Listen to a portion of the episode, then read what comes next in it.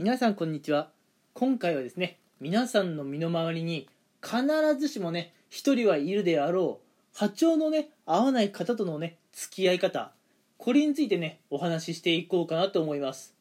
うん。やっぱりね皆さんの身の回りにはこう皆さんにとってねこうプラスな存在こう皆さんのね悩みを聞いてくれたりとかあるいはね一緒にいて楽しい方一緒にいて落ち落ち着く方、えーいろんな方たちがいると思うんですがね。うんその一方で一緒にいることで、まあ、イライラしてしまうような人一緒にいることで疲れてしまうような人一緒にいることで常にこう緊張するというかね気を張ってしまうようなそういう人もね皆さんの身の回りに一人くらいはねいるんじゃないかなと思います。うん。で今回はこういった方たちとねどうやって関わりを持っていけばいいかというお話なんですがうん。先に結論をお話ししてしまうとまあ基本的にねスルーでいいです。うん。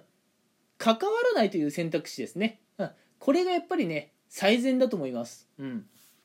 あのー以前ね「嫌われない勇気」っていう本だったかな、うん、その本で読んだことをちょっとお伝えすることになるんですが、うん、人がね抱える悩みっていうのはその悩みのね原因、うん、一番その根底にあるところをたどっていくと、うんあのー人間関係に行き着くというのがねオチらしいんですよ、うん、人間関係があるからこそ、まあ、悩みが生じてくるんだと、うん、なのでね、まあ、人間関係の問題を全てね取り除くことができれば人は誰しもねまあハッピーにね生活を送れると思うんですがはっきり言ってね人間関係にえっともうはっきりとしたね攻略本っていうのはないんです。うん。だからぶっちゃけ世の中の全ての人とうまくやるっていうのは無茶な話だと思ってください。うん。だからあなたが誰かとねこう波長が合わない。うん。うまくねテンポが合わないっていうのはそれはあなたが悪いとかじゃないんですよ。人っていうのはそういうもんだと思ってください。うん。波長の合う方もいれば波長の合わない方もいる。そういうもの。割り切ってください。なのでねあなたとうまくいかないような人とは別にねあなたがいい悪いを言うつもりはなくてうん。もうねスルーしてしまっていいと思うんですよ。うん。あの特にねこう仕事とかあるいは学校うん。まうんちょっと家庭はね難しいかもしれませんが特段ね普段から関わらなくていいということであれば関わりに行く必要もないと思います、うん、ただね会社とかこう学校でね時々関わらざるを得ないシーンっていうのはあると思うんですね。うん。まあそういった時はできるできるだけねあまり敵対意識を持つんじゃなくて、まあ、言うたら無の感情で接する、うん、何も考えないで淡々とね話をする、うん、もしどうしても波長の合わない人といたら何も難しいことをね考えずにね接してサクッとね、まあ、その場を終わらせるっていうのがね大事かなと思います。うん。なので皆さんは普段からね仲良くしているメンバーとの、うん、このね間をしっかりね持って、うん、なので普段仲良くしている人と継続的に仲良くして、うん、普段仲良くない人あるいはねこう一緒にいることで、まあ、落ち着かない人疲れる人そういう人とはもうどんどん距離を取ってしまっていいと思います、うん、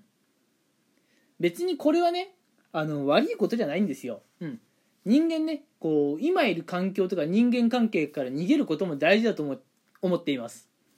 繰り返しにはなっちゃうんですがあの人間関係の全ての悩みをね取り除くのは無理っす。めちゃくちゃむずいもんそんな。あ世の中のどんな問題よりもねむずいっすよ。人間関係のね全ての悩みを取り除くのは。うん。もう無理ゲーってやつですね。うん。なんで無茶する必要はないと思っています。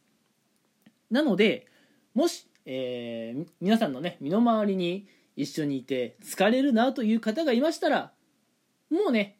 全然距離を取ってしまって構わない、うん、あなたからね無理にね仲良くなろうと近づいていく必要はありません、うん、でこれはねもうかなり、えー勇気のいる行動なんですがもしどうしてもねこう身の回りに苦手な人がね1人や2人レベルではない。10人20人とかねもっとたくさんいるようであればうん。まあ会社であれば退職とか転職学校であればね、まあ、転校とかそういう選択肢もね全然いいと思うんですよ、うん、特にね学校のまあ生徒っていうのはね最近まあこの辺、まあ、あの結構アクションを起こしているね生徒さんが結構多いと思っていて、うん、